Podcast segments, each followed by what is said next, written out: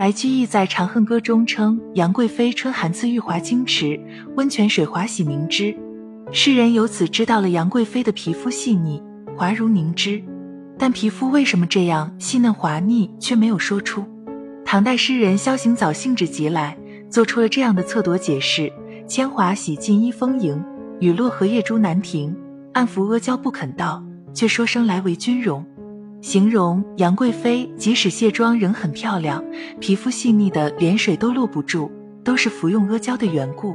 明代的朱克生说，杨贵妃的姐姐虢国夫人一天三盏的吃东阿阿胶，是为了取悦唐明皇。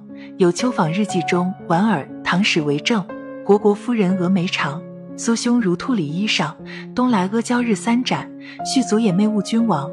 这二首诗虽说是臆测或调侃，但却折射出唐朝盛行服用阿胶的事实。天宝十四年十一月，唐玄宗李隆基的干儿子安禄山发动叛乱，李隆基带着贵妃杨玉环、皇子离开长安，逃向四川。来到马嵬坡时，以禁军主帅龙虎大将军陈玄礼为首的随从将士杀死宰相杨国忠，逼着皇帝处死杨贵妃。玄宗为了保全自己的性命，赐贵妃三尺白绫，自缢于马嵬驿西门外三门佛殿。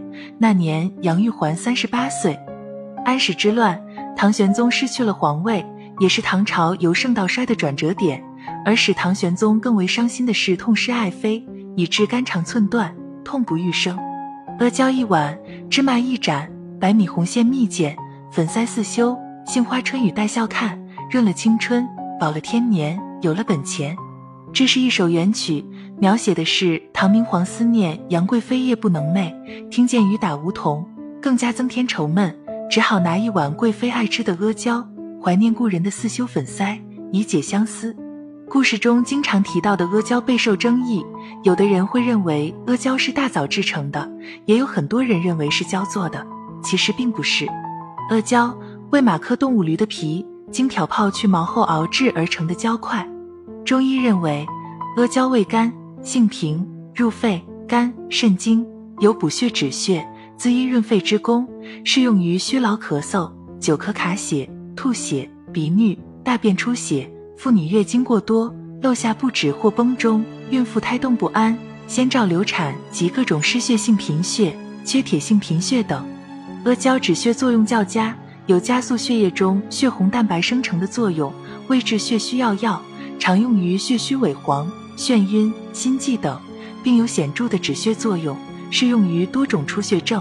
虽然阿胶是很好的补品，但是阿胶性滋腻，不宜连续服食，以免出现胸满气闷的感觉。凡脾胃虚弱、消化不良及出血症而内有瘀滞者，不宜选用。说起阿胶。平时大家吃到的都是制成的阿胶片，其实阿胶也有很多食疗方。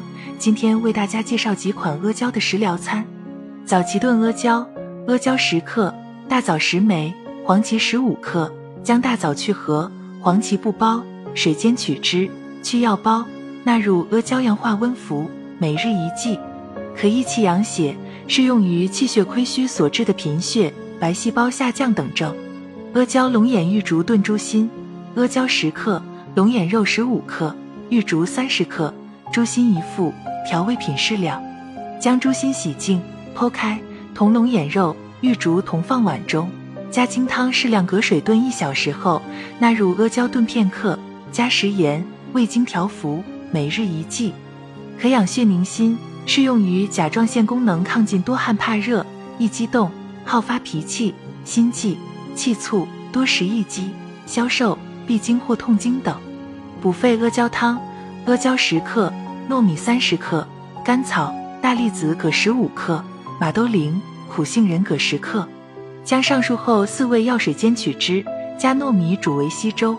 待熟时放入捣碎的阿胶，阳化即可服食，每日一剂，可滋阴润肺、止血宁嗽，适用于阴虚火旺、肺湿宣降所致的咳嗽。气喘、咽喉干燥、干咳或痰中带血丝等症。